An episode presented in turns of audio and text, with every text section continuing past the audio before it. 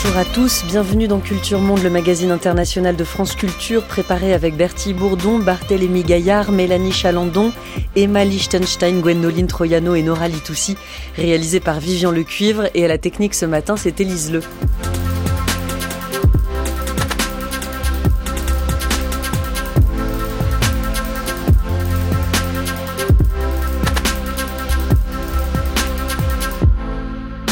C'est le dernier volet de notre série consacrée à la manière dont la guerre entre Israël et le Hamas divise le monde. Après les fractures européennes, les louvoiements diplomatiques des États du Maghreb ou encore l'empathie traditionnelle de l'Amérique latine pour la cause palestinienne, nous consacrons ce dernier épisode aux États-Unis, communauté juive américaine au pluriel, après le choc. C'est le sujet de Culture Monde ce matin. Je suis autant en empathie avec les civils israéliens qui ont perdu un proche lors de l'attaque du Hamas qu'avec les Palestiniens qui ont perdu leur famille dans les frappes aériennes lancées en retour. C'est en tant que juive que je suis venue ici pour en appeler d'urgence à la conscience de tous les responsables, à la Maison Blanche, au Congrès, pour qu'ils fassent tout ce qui est en leur pouvoir pour mettre fin au génocide qui se déroule en ce moment même à Gaza. Et nous sommes ici en tant que juifs pour faire honneur à l'héritage de nos ancêtres.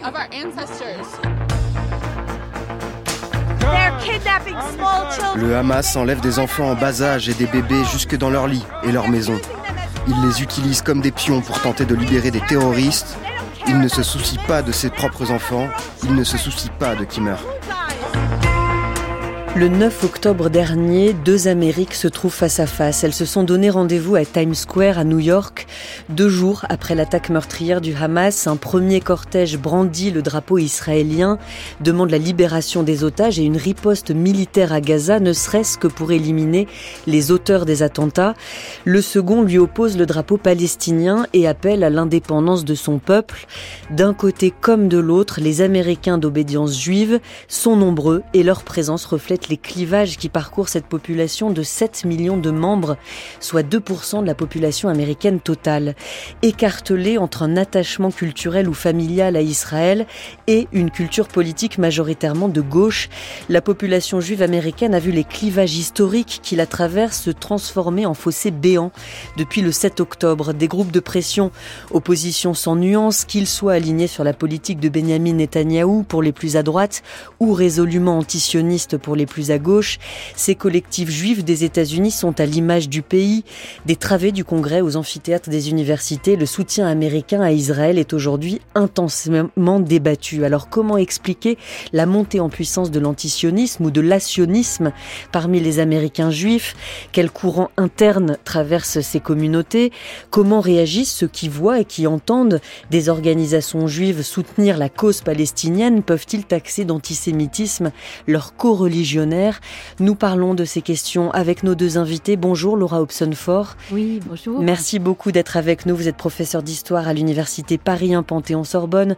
Vous avez écrit un plan Marshall juif, la présence juive américaine en France après la Shoah 1944-1954, paru euh, il y a quelques années aux éditions Armand Collin. Nous sommes également en ligne avec Denis Charby. Bonjour.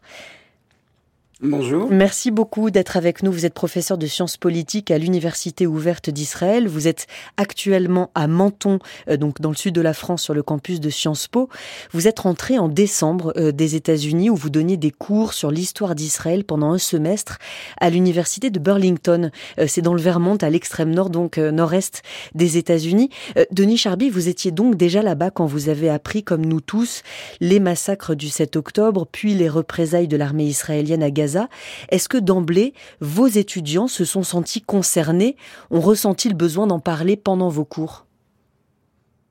Alors, je dirais, vous vous souvenez sans doute, c'est le 7 octobre, c'est un samedi, il n'y a donc pas de cours le samedi. Moi, j'ai cours lundi, et je préviens par mail tous mes étudiants, et j'avais deux cours avec une soixantaine d'étudiants, je les préviens que je ne ferai pas un cours comme les autres, et que, que je suis pas en mesure d'assurer le cours comme d'habitude à cause de la, de, de, de, la, de la, l'ampleur des événements, à cause de la gravité, de la tragédie des événements.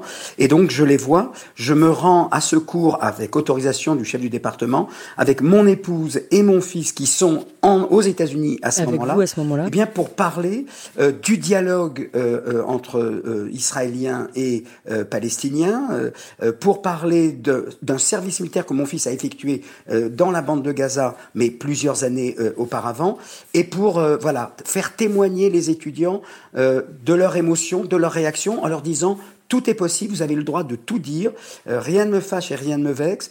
Et je dois dire que euh, dans tout le semestre, hein, qui effectivement s'est terminé au mois de décembre, ça a été sans aucun doute pour eux, et ils me l'ont dit, euh, le, moment le plus intense, précisément parce qu'on faisait course en faire court, c'était pas dans le chapitre prévu du syllabus, mais voilà, de faire parler d'un événement qu'ils vivaient euh, au même moment que, que, que, nous deux, enfin que nous tous. Cette université, c'est sans doute un moment très fort euh, également pour vous, Denis Charby, qui vivait euh, à Tel Aviv depuis longtemps avec votre famille, qui enseignait depuis longtemps l'histoire du sionisme. Vous, vous enseignez là aux États-Unis, dans, dans, le Vermont, qui est l'État le plus à gauche de tout le pays, sans doute, c'est celui de Bernie Sanders. C'est pas le plus représentatif des États américains, et l'université où vous enseignez n'est peut-être pas la plus représentative de toutes les universités américaines. Il ne s'y est pas passé, euh, comme à Harvard, des débats euh, intenses qui ont occasionné la démission de, certains de leurs dirigeants. Néanmoins, Denis Charby, trois étudiants palestiniens y ont été blessés par balle quand vous étiez sur le, euh, campus. Ils portaient un kéfier. Qu'est-ce qui s'est passé? Est-ce qu'on sait qui a tiré? S'il a motivé son geste explicitement? Comment a réagi l'université? Alors c'était effectivement trois étudiants euh, palestiniens qui n'étaient pas de l'université du Vermont, mais qui étaient venus en vacances dans leur famille pour le Thanksgiving. Et euh, on a retrouvé très vite, hein, euh, moins de 48 heures après, celui qui a tenté de, de les assassiner. heureusement, ils sont tous sortis sains et saufs. mais c'est un suprémaciste blanc absolument aucun rapport avec euh, Israël, euh, ni sioniste, ni favorable au sionisme, ni quoi que ce soit. Donc de ce point de vue-là, je dois le dire, ça a été un très grand soulagement pour la communauté juive de, de, de Burlington, qui est assez euh, importante. mais c'est vrai que pour l'université du Vermont, je dirais que dès, dès le mois d'octobre, et à, plus forte raison après cet attentat, la consigne c'était la sécurité. Voilà. Alors je dois dire que j'ai été, compte tenu des, des événements, appelé à intervenir à l'université et pas simplement dans ma classe, mais voilà, pour donner euh, des informations, des renseignements, etc. Euh, je peux vous dire qu'il y avait effectivement un dispositif de sécurité euh, mais que finalement, tout s'est très bien déroulé, aussi bien à l'extérieur qu'à l'intérieur. Il y a eu quelques manifestations, en général, hein, pas liées à cette intervention spécifique, mais je dois dire que, comme l'a dit le chef du département, Peter Van Dup, il dit, vous savez, on est très radicaux dans le Vermont, mais on est surtout très tolérants. Et donc, ça ne se traduit pas ni par des violences, ni par des... Il y a eu des manifestations, mais chacun a en son temps, en son heure. Voilà, quelque chose, je dirais, de très pacifique et de très pacifié, parce que ça fait partie des mœurs de cet État si particulier qui est celui du Vermont et qui est sans doute le, plus petit, peut-être avec Hawaï, le plus petit des États-Unis. Donc une ambiance et des discours et des débats très pacifiés. Denis Charby, avant de donner la parole à Laura Hobson-Ford, vous avez, euh, vous êtes également intervenu dans des synagogues. Euh, vous étiez face à des euh, des, des, invités à échanger avec des fidèles. Là, qu'est-ce que vous y avez entendu? Est-ce que les discours étaient plutôt relativement, entre guillemets, habituels dans ces populations juives majoritairement de gauche dans cet état du Vermont ou de vrais débats sur la réaction d'Israël aux attaques du Hamas, plus généralement sur la question du sionisme. Est-ce que vous l'avez euh, entendu dans ces synagogues après ce choc du 7 octobre? Alors, effectivement, et je dirais que pour nous, je parle aussi au nom de mon épouse, ça a été, je dirais, le, le, choc le plus important parce que voilà, comme vous l'avez dit, c'est une, synagogue conservative, libérale, euh, tous euh, euh, à gauche, tous démocrates. J'ai pas trouvé un seul républicain lors des, quatre mois que j'ai passé près de cette communauté juive que je voyais pour les fêtes ou pour ou pour le vendredi soir, l'office du vendredi soir. Et ça a été absolument incroyable. Pourquoi? Parce que après un sermon du, du, rabbin, encore une fois un rabbin très libéral, où il appuyait l'action israélienne on a senti comme ça un très grand mouvement, euh, une, sorte de, malaise, et ça a conduit à une division, alors pas égalitaire, pas 50-50, mais entre ceux qui, euh, encore une fois, euh, hostiles à Netanyahu. Là, là-dessus, il y avait absolument De débat. Aucune, ambiguïté, voilà. Mais en tout cas, il y avait une grande partie, on va dire près des deux tiers des fidèles euh, qui euh, souhaitaient, enfin voilà, qui voulaient exprimer leur soutien à Israël, et un tiers qui eux étaient hostiles. Et la raison, il faut la dire, elle est intéressante, c'est parce que on était réunis pour décider, enfin, ils étaient réunis pour décider de la forme de la contribution financière euh, qu'ils voulaient apporter à un moment difficile d'Israël, et spontanément deux trois personnes qui avaient des enfants sans doute ou des petits-enfants qui servaient au sein de l'armée, on dit, ben voilà, on va euh, donner cet argent pour une unité israélienne. Et là, ça a été un tollé en disant, on peut aider Israël, on peut aider des associations pacifiques, mais certainement pas euh, l'armée israélienne. Et là, ça a conduit à, comment dirais-je, un débat très très vif euh, qui a conduit, d'ailleurs, nous a conduit, euh, mon épouse et moi, à faire de la médiation enfin, interculturelle, si j'ose dire, euh, entre ces deux groupes. Et ce qui a été pour moi le plus marquant, c'est quand nous avons rencontré donc le groupe de ceux qui étaient hostiles à toute forme d'appui direct, enfin financier bien sûr, à l'armée israélienne. Et là, ce qui était surprenant, c'était pas de les entendre seulement condamner l'opération israélienne, c'était surtout de voir deux choses. La première, c'est qu'il y a un clivage générationnel, c'est-à-dire c'était les plus jeunes de la communauté, entre 25 et je dirais 40 ans, euh, qui n'ont pas grandi avec euh, le souvenir de la guerre des six jours, si j'ose dire. Elles sont nées euh, en gros un peu après la première intifada, entre la première et la seconde intifada. La, la guerre des six jours en 67, quand Israël est apparu comme une puissance menacée par une alliance pan-arabe. Donc il y avait une, un, clivage générationnel. Pardon Denis Charbi, je vous laisse continuer. Voilà, non, non, vous avez très bien raison de, de le préciser. Et puis, ce qui a avait surtout, c'est, et c'est ça qui nous a le, plus euh, surpris, c'est que euh, dans leur discours euh, contre l'intervention israélienne, ce n'est pas avec de la hargne, ce n'est pas avec de la haine, ce n'est pas avec justement ce qui conduit souvent à parler d'antisémitisme ou d'antisionisme. Non, non, c'était en pleurant. Et ça, je peux vous dire, j'en ai vu des juifs hein, être très hostiles à Israël. Généralement, ça se dit avec un ton très élevé, très dur, très froid, très glacé. Là, c'était en larmes que trois ou quatre personnes de, de, de, cette, dans cette réunion où il y avait environ 20 personnes, disant euh, Mais Israël trouble ma spiritualité, trouble mes valeurs. Mais les larmes en, pleurant. Et ça, je dois dire que c'était, euh, alors peut-être très typique de ce sentimentalisme euh, américain, mais en tout cas très surprenant parce que c'était la première fois que j'entendais un son de cloche que je n'avais jamais entendu. C'était pas simplement une diatribe contre l'intervention israélienne, contre le militarisme israélien, c'était le sentiment d'être totalement troublé. Et ce que je, dernière chose que je peux avancer, apporter à, ce, à mon témoignage, c'est le fait que euh, pour nous, la variable explicative, lorsqu'on a vu également l'autre groupe, encore une fois, des démocrates très hostiles à Netanyahou, mais exprimant leur soutien à l'égard d'Israël, la variable explicative des deux, des deux groupes, c'est que le, le, groupe des, des, personnes favorables à Israël était venu régulièrement en Israël, en tout cas plusieurs fois en Israël. Dans le groupe des personnes donc qui exprimaient leur trouble vis-à-vis de l'État d'Israël, à un moment, on a, mon épouse a posé la question en disant mais êtes-vous allé en Israël? Et là, par une ou deux, toutes les autres, qui avaient donc entre 25 et 40 ans, ont dit non, non, nous ne sommes jamais allés en Israël.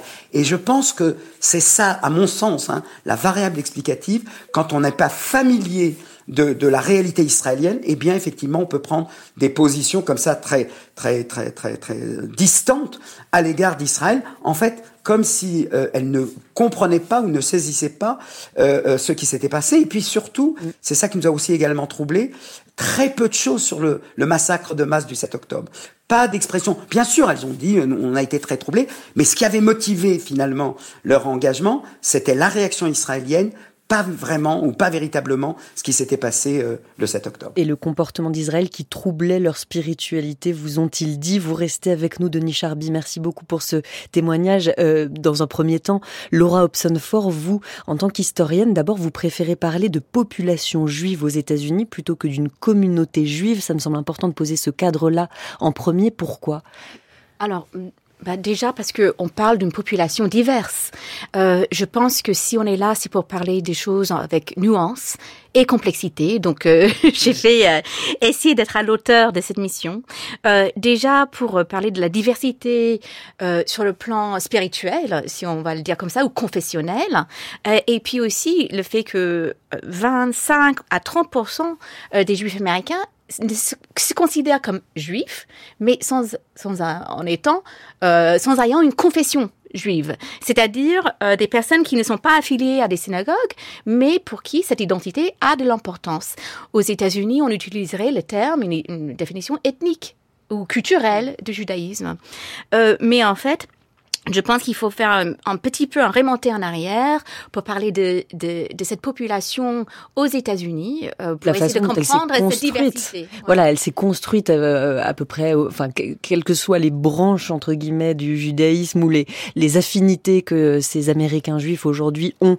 Euh, de toute façon, ils se sont construits. Il y a une sorte d'héritage qui s'est construit à la fin du 19e siècle, au début du 20e siècle, quand de grandes vagues de migration venues d'Europe sont arrivées. Tout à fait. Il y a des grandes vagues à la fin du 19e, mais, mais en amont, il y a, bon, au départ, il y a des, un, un poignet de, de, juifs séfarades qui arrivent euh, du Brésil en, en 1654, mm. si on va vraiment remonter. Mais après, avec cette petite population, au cours du 19e siècle, euh, dans la première partie du 19e siècle et, et, et au moitié du 19e siècle, on a une population qui arrive des terres germaniques, qui vont emporter avec eux, ils sont pas forcément, ils sont des, issus des communautés traditionnelles, mais il, a un judaïsme qui se développe euh, dans ce que je vais appeler l'Allemagne par simplicité. Et, en fait, c'est le judaïsme libéral. Donc cette tendance du judaïsme qui, qui est née autour de 1810, 20, héritage aussi de la culture de l'émancipation euh, politique des Juifs, euh, qui, qui va essayer de concilier le judaïsme avec le fait d'être citoyen dans l'État-nation.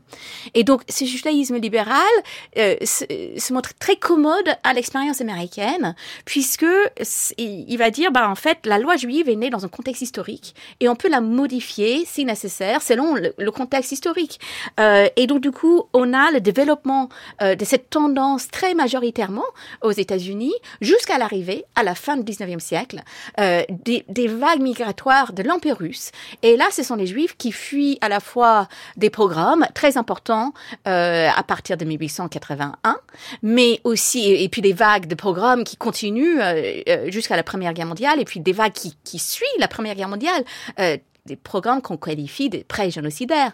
Donc la notion de programme, hein, je vais pas, on va pas tout confondre, mais là cette expérience politique de, de violence politique est quelque chose qui est ancré dans cette population juive américaine. Avec des immigrés, en effet, très socialistes d'un point de vue politique, euh, de politique alors, américaine. Alors, ce serait pas tout à fait correct de dire que tout le monde était socialiste. Mais euh, dans ces populations qui arrivent massivement, et là, on parle de à peu près 2,5 millions de personnes qui arrivent massivement à, à, la fin du 19e siècle jusqu'à la Première Guerre mondiale, euh, on a une grande partie qui sont euh, soit très orthodoxes, soit euh, influencés par les mouvements révolutionnaires, que ce soit le marxisme ou, ou bien ce qui deviendra, donc euh, après la rupture entre communisme et socialisme, voilà, et, socialiste et communiste. Et alors c'est pour ça qu'on parle, pardon, d'héritage politique de gauche pour la population, les populations juives américaines aujourd'hui, mais qu'est-ce que ça veut dire être de gauche dans la première moitié du 19e siècle aux États-Unis? Est-ce que euh, ces populations ont massivement soutenu par exemple le New Deal de Franklin Roosevelt Absolument. ou un peu plus tard participé Absolument. au mouvement de lutte pour les droits civiques? Donc dans un premier temps, on va voir que jusqu'en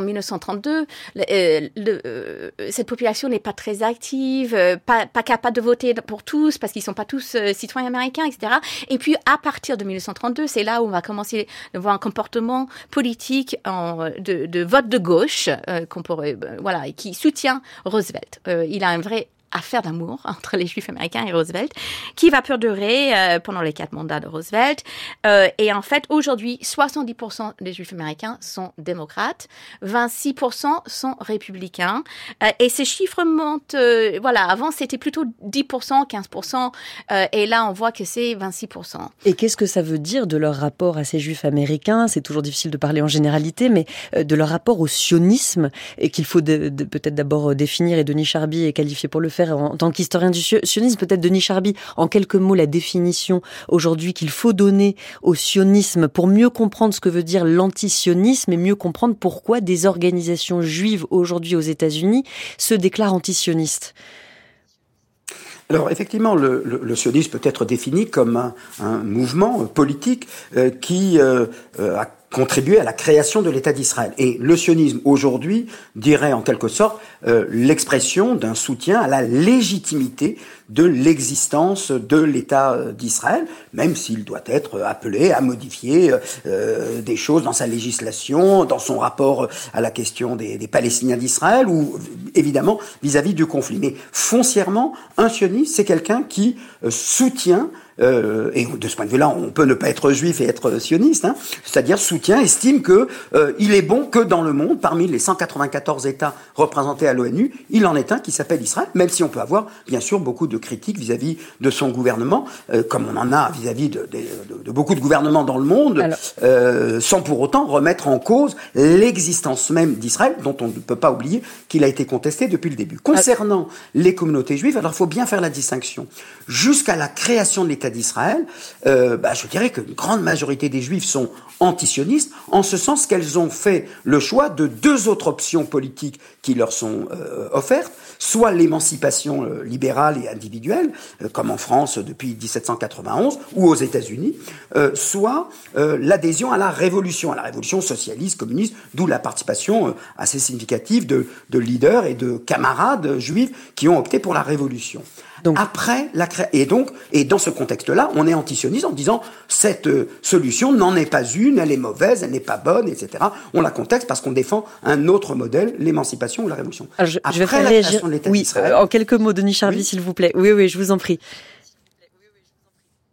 Non, je voulais dire que après 1948, euh, il y a un tournant qui se euh, qui se s'effectue avec la création de l'État d'Israël, puisque désormais il va de soi que maintenant que le projet existe et réalisé, on n'est plus antisioniste en ce sens que euh, on, on veut sa destruction. On peut dire à ce moment-là, à ce moment-là, l'antisionisme deviendrait tout au plus une réponse individuelle auquel Israël existe, mais cela ne me concerne pas. Et je dirais que le, grand tournant d'après 1948, c'est que notamment ceux, les juifs qui étaient favorables à l'émancipation aux États-Unis, en Europe occidentale et ailleurs, ben, euh, n'estiment plus devoir être antisionistes sous prétexte que eux estiment devoir rester ad vitam aeternam et ainsi que les générations futures euh, là où ils résident en Europe ou aux États-Unis. Alors je vais laisser Laura Hobson-Ford nous dire si justement cette question-là, le sionisme en tant que, que projet politique, a toujours fait débat au sein de la population juive aux États-Unis. Donc, euh, bah, je suis, je suis d'accord avec euh, ce qui vient de dire Denis Charbit. Et en fait, euh, donc, si on va parler de sionisme et être sioniste, qu'est-ce que ça implique aujourd'hui? Mais on va justement remonter et on va remonter pour essayer de comprendre que avant la deuxième guerre mondiale, avant la Shoah, en fait, euh, c'est ça qui va être décisif et un tournant. C'est-à-dire que euh, même pendant le Shoah même, il y a un grand débat au sein de cette population juive américaine avec des multiples organisations représentées euh, qui certains se disent euh, asionistes ou antisionistes, parce qu'ils ils veulent justement que les juifs s'intègrent entièrement aux États-Unis et ne voient pas la nécessité de créer un État juif. Tout cela va changer, la perception du besoin de cet État va changer avec le massacre justement et le génocide euh, des juifs euh, qui a lieu pendant la Shoah. Euh, Laura pardon, pour faire un, saut dans le temps et, ne pas rester. On va sauter. Voilà, va. Est-ce qu'aujourd'hui, se déclarer sioniste pour un juif américain, ça veut nécessairement dire soutenir Benjamin Netanyahou C'est-à-dire que c'est aujourd'hui le discours de l'EPAC, l'American Israel Public Affairs Committee. Je pense que c'est pour ça que je, tiens tant à le définir aujourd'hui, parce que je pense que dans chaque conversation qu'on a euh, aux États-Unis ou ailleurs, euh, pour avoir, pour aborder ces sujets correctement, il faut définir nos termes, de quoi on parle, et si quelqu'un se dit sioniste, qu'est-ce que ça implique? Est-ce que ça implique que la personne soutient le droit d'existence de l'État? Pour moi, ça c'est la définition que j'utilise.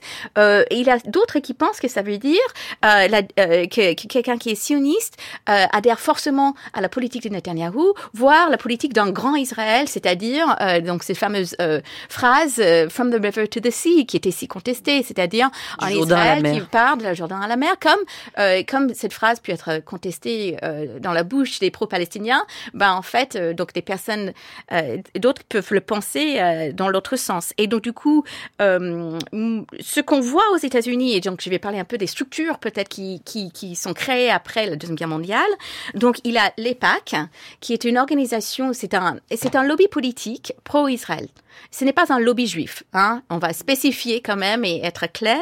Euh, c'est un, c'est un lobby qui soutient la politique d'Israël et qui, et, et, et, jusqu'aux années, euh, fin des années 90, il n'avait pas vraiment une autre voie, et, même, je dirais, 2007, puisqu'en 2007, s'est créée une autre organisation qui soutient le droit d'existence d'Israël, mais pas, euh, mais pas inconditionnellement vis-à-vis de la politique de Netanyahou, et donc c'est euh, J Street.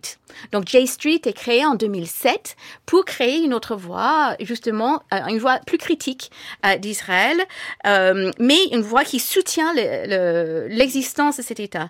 Et puis, il y a aussi donc une organisation dont on parle beaucoup aujourd'hui, mais qui, qui n'avait jamais été, euh, qui était toujours en marche, et c'était Jewish Voice for Peace, qui était créé en 1996. Qui on qualifie dit, de gauche pour le dire C'est de l'ancienne gauche des années 60. Ce n'est pas donc de la jeune génération, mm. euh, mais c'est des gens comme Noam Chomsky ou bien euh, Judith Butler, qui est, qui est donc euh, celle qui a creusé les théories de genre, qui, qui, ont, qui fait tant parler aujourd'hui.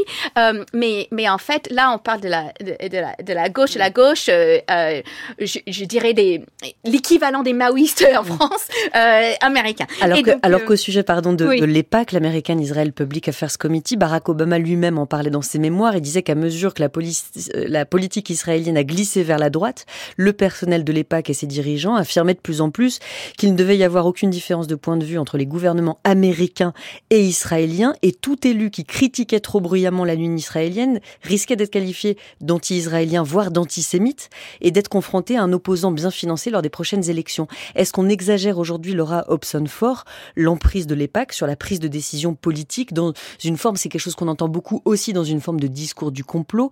Est-ce que c'est une exagération Comment aujourd'hui le mesurer?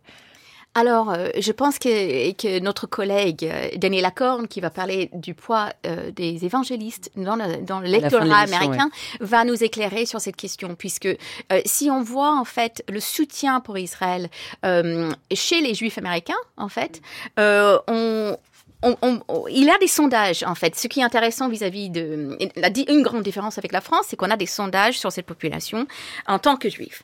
Et en fait, euh, les sondages montrent que 22%, et ça, c'est ça date de 2020, euh, et on peut critiquer les sondages et dire que, ok, mais, bon, on a des chiffres. Euh, 22% des juifs américains pensent que les États-Unis euh, soutiennent trop Israël. Et si on compare ça 22% avec, euh, et on regarde chez les moins de 30 ans, les juifs américains de moins de 30 ans, euh, ce chiffre monte à 37%. OK. Et, euh, si on compare ces chiffres avec chez les blancs évangélistes, donc ça veut dire des protestants évangélistes, euh, là, c'est 10% seulement de cette population qui pense que les États-Unis soutiennent trop Israël. Ça ne veut pas dire qu'ils ne soutiennent pas l'existence de l'État. Mais l'idée que, voilà, que, les États-Unis devraient être plus critiques euh, dans ses choix vis-à-vis -vis de soutenir la politique israélienne. Euh, donc euh, ça, c'est donc quelque chose qui est intéressant. On voit également que, que la question d'attachement émotionnel vis-à-vis -vis des Juifs américains, ce que Denis Charbit a, a observé aux États-Unis, est, est, est, absolument reflété dans les sondages. C'est-à-dire que chez les jeunes, on voit que très peu se sont rendus en Israël. 54 euh, en, général euh, des Juifs américains euh, ne sont jamais allés en Israël.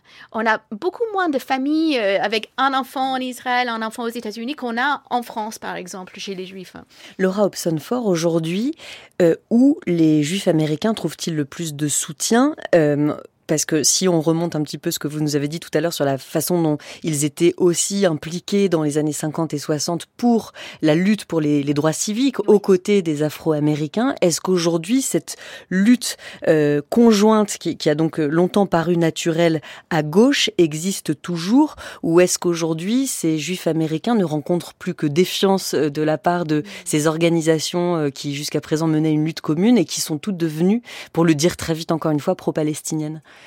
alors, c'est les, les, questions qui sont, qui sont très complexes. Déjà parce que depuis les années de Trump, on a une polarisation extrême euh, autour des questions dites raciales. Hein. On, est en, on est en France, on n'utilise pas ces concepts, mais on parle de la société américaine, donc je les utilise. Euh, les, les, les, mouvements pour la justice sociale et notamment la justice raciale, très important, euh, depuis notamment euh, donc la, le meurtre de George Floyd en 2020, qui a mobilisé et qui a, qui a amené de, de, jeunes blancs américains vers le mouvement de Black Lives Matter.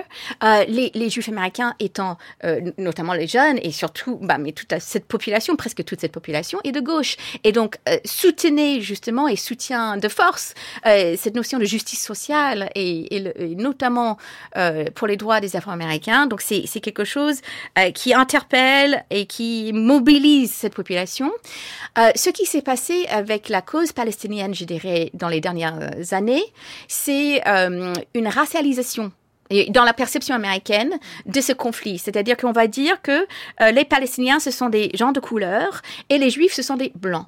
Et en fait, euh, ça, ça, ça, simplifie énormément puisque, comme Denis Charbit peut nous, nous, témoigner, beaucoup de Juifs en Israël ne sont pas, euh, sont issus eux-mêmes des, des, pays euh, arabes. Il y a des Juifs marocains, euh, beaucoup, mais, mais absolument. Et puis la notion que les Juifs sont blancs mm. est fausse.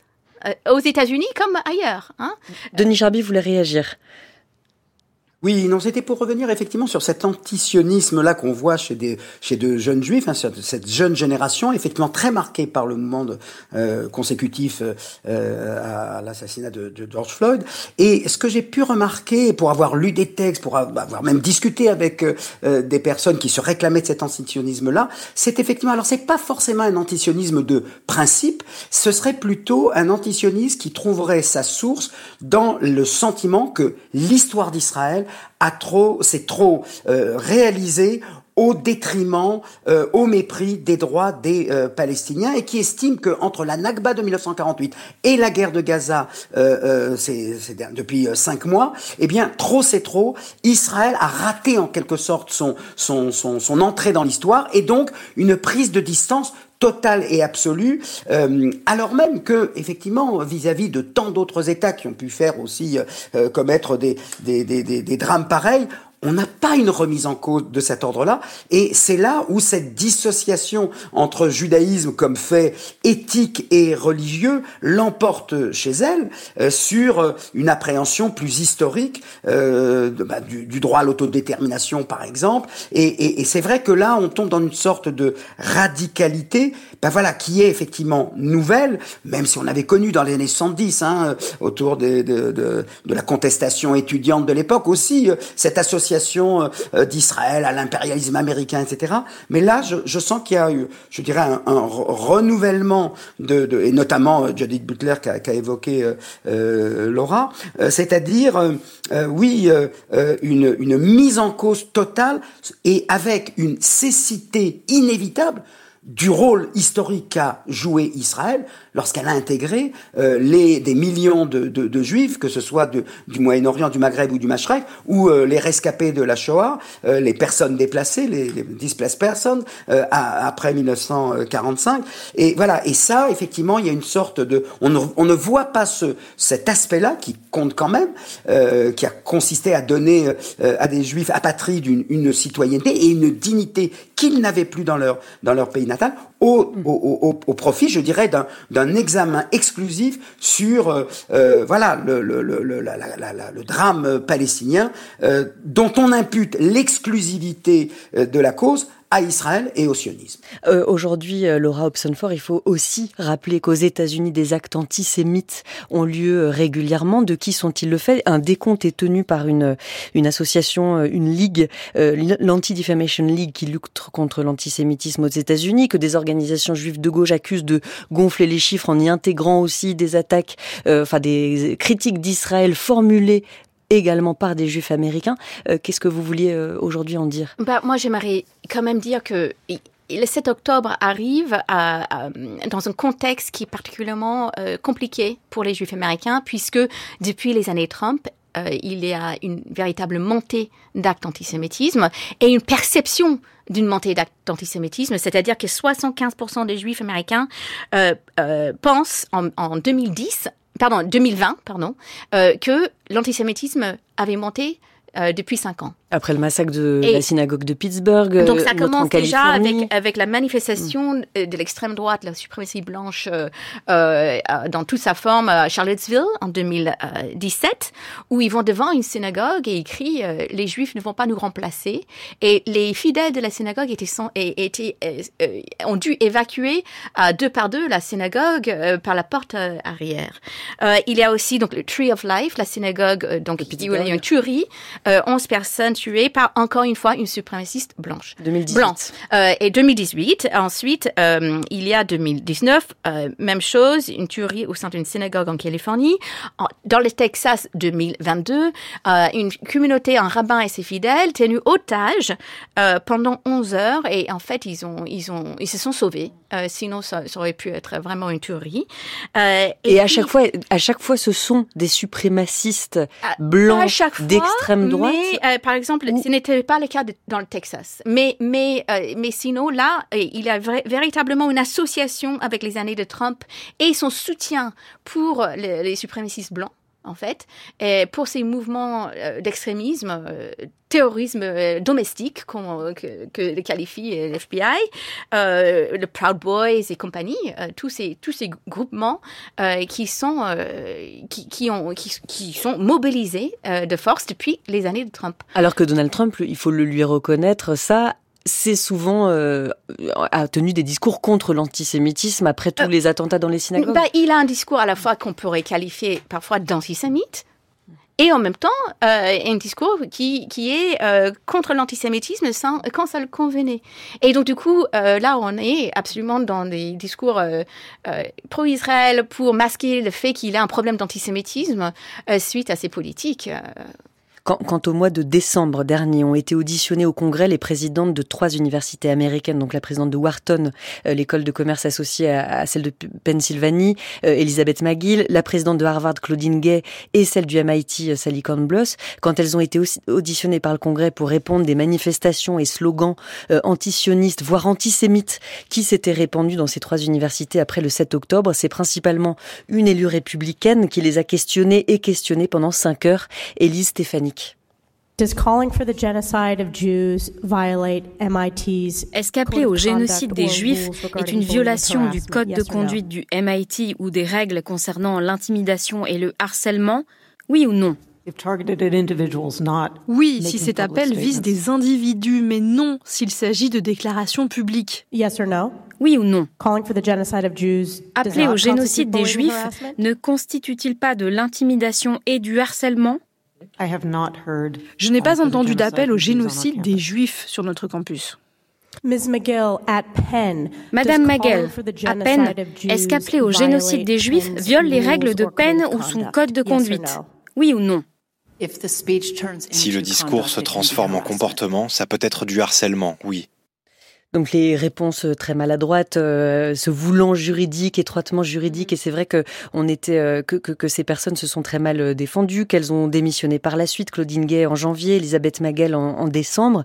On sait que par ailleurs que des, des, des organisations juives avaient milité pour leur démission. D'ailleurs, peut-être Denis Charby à l'université où vous enseignez donc Burlington dans le Vermont, quel poids ont les donateurs? Est-ce que le contenu de vos cours sur l'histoire d'Israël était scruté et, et, pour parler plus largement aussi avec Laura Hobsonford de l'éventuel antisémitisme euh, qu'il y aurait dans les universités américaines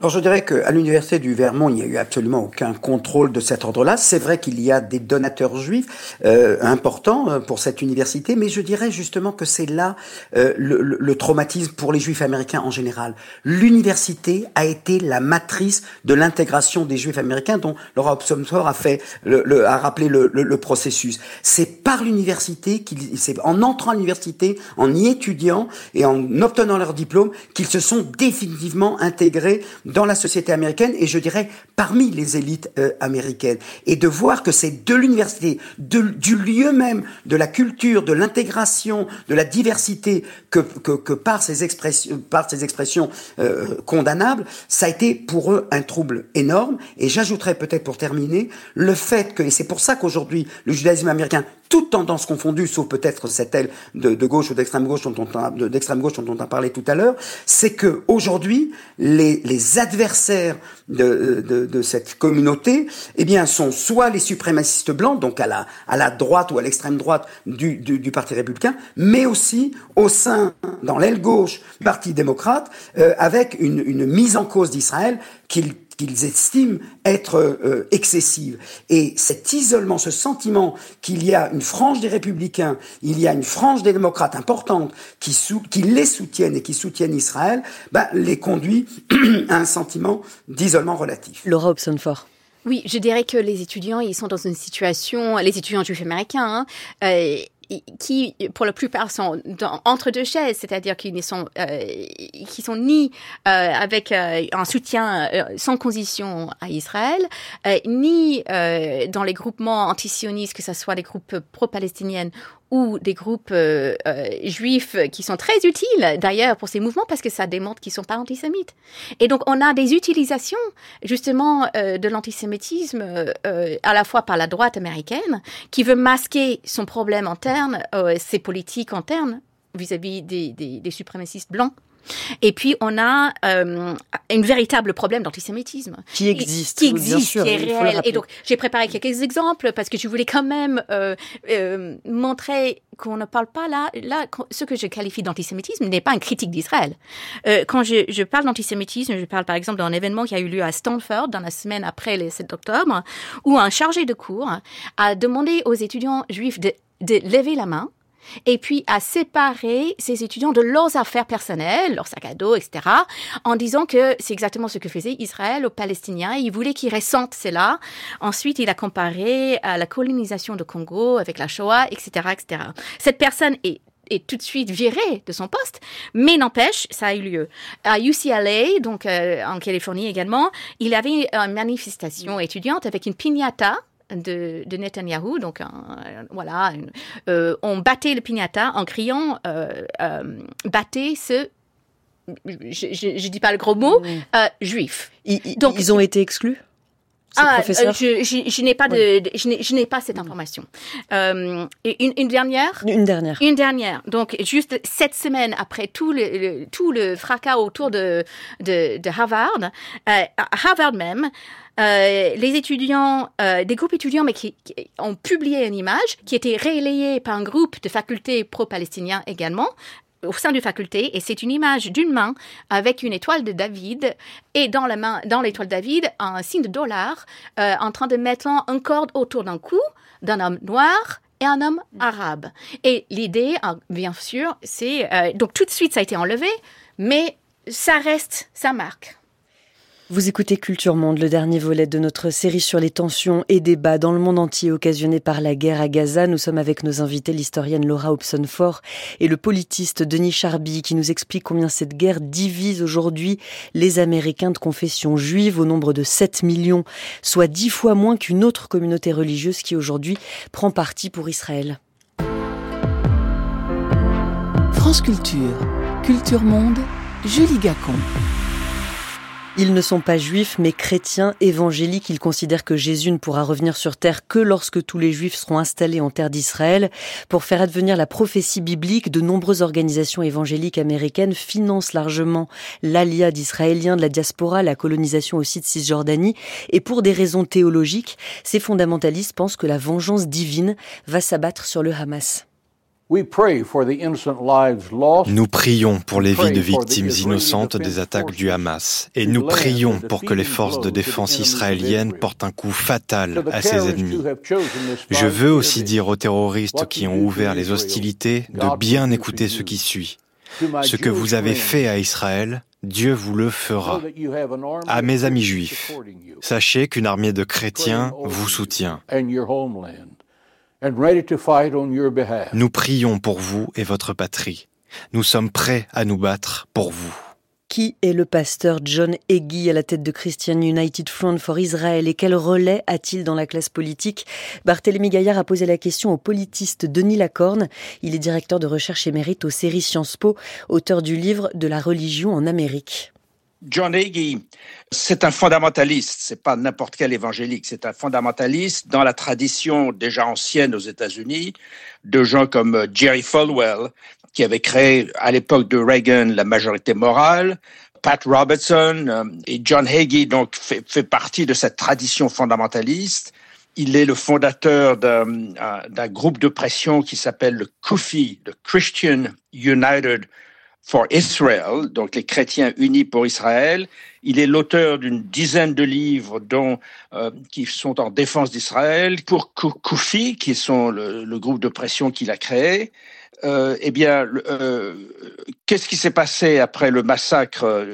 Le message du Koufi était le suivant ce que vous avez fait contre les Juifs, ça s'adresse aux Palestiniens. Eh bien, Dieu vous punira au centuple, car Dieu protège Israël. Donc voilà cette vision très particulière du monde qui est fondée sur une lecture qui se prétend littérale de l'Ancien Testament et aussi de l'Évangile et de l'Apocalypse de Jean. Donc les fondamentalistes, on ne peut pas les comprendre sans l'accent et l'importance énorme qu'ils donnent à l'Apocalypse et à ce qui s'ensuit, c'est-à-dire euh, le grand retour euh, du Christ, la parousie, euh, c'est-à-dire le, retour du Christ après la bataille d'Armageddon à Jérusalem. Il reviendra à Jérusalem, son trône, sera couronné en gloire à Jérusalem après une épouvantable guerre de sept ans, la grande tribulation, qui se terminera avec la bataille d'Armageddon.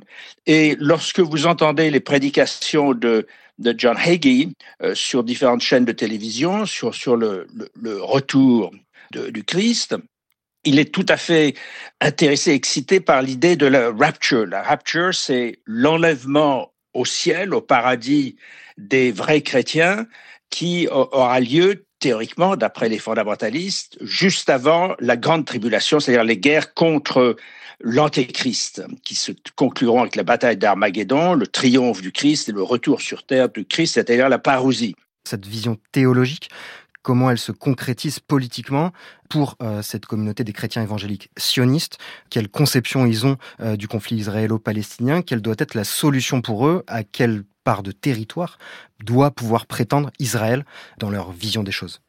D'abord, c'est vrai que si vous lisez l'Ancien Testament, et on peut, expliquer pourquoi l'Ancien Testament a une telle importance dans un pays de, de religiosité protestante, ça il faut jamais l'oublier, il n'est pas question de Palestiniens, bien sûr. Euh, les Palestiniens, c'est un peuple relativement récent par rapport à, la dimension biblique qui est celle des, des fondamentalistes. Mais il y a une espèce de d'arithmétique mystique chiffrée chez John Hagee qui est la suivante. Euh, dans, dans ses interviews, il dit, voilà, il y a des cycles de 50 ans qui ont lieu dans l'histoire. Il y a la déclaration de Balfour 1917, il y a euh, ensuite la guerre des six jours 1967 et le déplacement de l'ambassade des États-Unis de Tel Aviv à Jérusalem, et ça, c'est 2017. Et donc, il y a des cycles de 50 ans, espèce de, de, de chiffres mystiques utilisés, euh, d'arithmétique mystique utilisés par John Hagee. Donc, c'est, c'est, un peu fou, mais c'est, c'est une façon bizarre de voir l'histoire. Et pour eux, euh, il n'y a pas de territoire occupé, euh, ou plutôt les territoires occupés ne sont pas légitimes. Israël, c'est le grand Israël qui compte. Alors, il, il cite par exemple la Genèse, euh, certains chapitres de la Genèse qui disent oui, Israël, c'est ce territoire qui s'étend du Nil à l'Euphrate, et puis c'est tout. Donc les territoires occupés n'ont aucun sens. Et euh, la pire des choses, c'est de, ne pas maintenir ou développer des colonies dans les territoires occupés. Et cela, c'est pas pas seulement John Hagee, bien sûr. Par exemple, Pat Robertson, qui était très actif à l'époque de Reagan, avait violemment attaqué Sharon en, 2005 parce que Sharon avait décidé de mettre fin aux implantations de colonies dans la bande de Gaza. Et Robertson avait dit à l'époque, euh, eh bien maintenant Sharon en 2006 euh, a une attaque cérébrale et va bientôt mourir. Et ça, c'est la punition de Dieu. Il a voulu diviser Israël en enlevant les colonies israéliennes de Gaza et il est puni pour ça. Donc voilà le type d'approche, le type euh, de mentalité qu'on trouve chez les fondamentalistes. Et, pour eux, évidemment, un événement absolument fondamental, ça a été le, le déplacement de l'ambassade des États-Unis de, Tel Aviv à, Jérusalem, à une époque où le ministre des Affaires étrangères de Trump, Pompeo, ancien directeur de la CIA, entre parenthèses, et ancien élu du Kansas, euh, Pompeo était lui-même un évangélique. Lorsqu'on demande à ce journaliste demande à Pompeo, c'est quoi votre vision du monde Il ouvre une Bible, il montre, c'est ça, ma vision du monde, c'est la Bible. Et pour Pompeo, le retour de Jérusalem, de l'ambassade à Jérusalem, est la confirmation des prophéties bibliques. Et entre parenthèses, lorsque cette ambassade a été inaugurée en 2019, donc, eh bien, il y avait euh, une prière organisée par Jeffress, qui est un autre fondamentaliste qui dirige une méga church à Dallas, participé aussi à l'événement John Hagee euh, et un certain nombre de diplomates. Donc on, voit que dans, cette approche, euh, dans le fond, il n'y a pas de séparation entre l'Église et l'État. Le, religieux pénètre le politique et vice-versa. Et c'est tout le, le problème d'une vision eschatologique du monde qui intègre les choix euh, politiques et idéologiques des États-Unis. Justement, euh, voilà, vous soulignez à juste titre que l'un des événements euh, majeurs pour euh, les chrétiens évangéliques sionistes a été le déplacement de l'ambassade américaine à Jérusalem. Néanmoins, depuis l'élection de Joe Biden, qui en tant que catholique n'épouse pas du tout l'agenda évangélique, est-ce qu'il y a quand même d'autres acteurs de la classe politique aujourd'hui aux États-Unis qui se sont positionnés, qui ont œuvré pour l'agenda des chrétiens évangéliques, notamment depuis l'attaque du 7 octobre? Est-ce qu'il y a eu des prises de Je pense notamment euh, au speaker de la Chambre des représentants, Mike Johnson. Oui, alors vous faites bien de, mentionner Mike Johnson, qui est aussi un, cas assez extraordinaire de, fondamentaliste un peu fou, je dirais, euh, mais c'est très important. Il est le speaker de la Chambre des représentants, c'est-à-dire le, président de la Chambre des représentants, et le deuxième personnage de l'État dans le, le cycle de, de succession. C'est-à-dire que si Biden ou Trump meurt, il est remplacé par le vice-président, et si le, vice-président est incapacité, c'est ensuite, dans l'ordre de la succession, c'est le speaker qui euh, remplace, qui devient le président. Comme Pompeo, lorsqu'on demande à Mike Johnson euh, c'est quoi votre vision du monde, il répond c'est la Bible. Ce qui peut être intéressant aussi, c'est d'inverser la focale et de se placer du point de vue israélien et de voir euh, justement comment euh, l'État israélien réagit à l'élan sioniste de la part des chrétiens évangéliques américains. Est-ce que Benjamin Netanyahou ou euh, certains de ses proches voilà, entretiennent des, relations avec les groupes d'influence tels que le QFI dont vous parliez? Oui, alors ça, c'est tout à fait juste. Il y a, un aspect réciproque, ce que j'appelle en Israël les influenceurs ou les médiateurs, euh, c'est-à-dire des Israéliens qui cultivent des liens avec les sionistes chrétiens. Alors Netanyahou, bien sûr, est la droite du Likoud, euh, mais aussi euh, l'un des conseillers de Netanyahou, jadis, il s'est brouillé depuis avec lui, Victor Lieberman, qui était le, fondateur du parti euh, Israël Betenu, et plus récemment Don Dermer, Don Dermer, qui est souvent surnommé euh, Bibi's Brain, le cerveau de Bibi, de Netanyahou, ancien ambassadeur à Washington, qui est aujourd'hui membre du cabinet de guerre du gouvernement de, Netanyahou, et qui, avait dit, qui est fameux pour une déclaration qu'il avait faite en, en 2021, il avait dit, euh, nous, Israéliens, il faut oublier le soutien des Juifs américains, surtout des Juifs américains qui en majorité votent pour le Parti démocrate. Ils sont inutiles pour nous et il faut au contraire cultiver l'appui indéfectible des chrétiens évangéliques parce que c'est ceux-là qui vont nous soutenir. Merci, monsieur Lacorne. Merci à vous. Denis Lacorne, politiste, directeur de recherche émérite aux séries Sciences Po, euh, auteur du livre de la religion en Amérique chez Gallimard. Il était au micro de Barthélémy Gaillard. Merci beaucoup à nos deux invités d'avoir été avec nous dans Culture Monde. Laura Hobson-Fort, professeure d'histoire à l'université Paris 1 Panthéon-Sorbonne.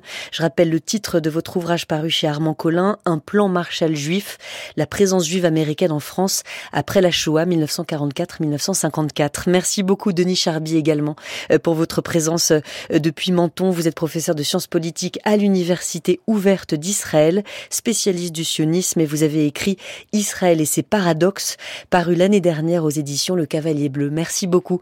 Tout de suite, c'est la revue de presse internationale présentée aujourd'hui par Julie Paco.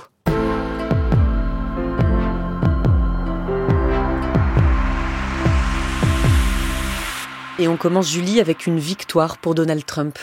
C'est ce qu'estiment en tout cas la plupart des médias américains aux États-Unis, où la Cour suprême accepte d'examiner la question de l'immunité pénale de Donald Trump.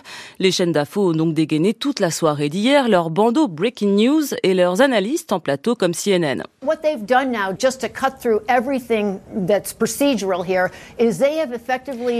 Les magistrats en majorité des juges conservateurs passent outre les procédures pénales en cours, explique la journaliste, et s'assure ainsi qu'il n'y aura pas de verdict sur les accusations de subversion électorale visant Donald Trump avant l'été prochain car la Cour suprême n'examinera cette question de l'immunité qu'à partir du 22 avril, ce qui repousse le procès fédéral sur l'assaut du Capitole visant Donald Trump initialement prévu le 4 mars. CNN qui voit même dans cette décision de la Cour suprême une double victoire, car si l'immunité présidentielle est accordée, elle pourrait également compromettre la multitude de procédures judiciaires auxquelles Donald Trump est confronté. Donald Trump qui poursuit donc sa campagne avec un déplacement à la frontière mexicaine.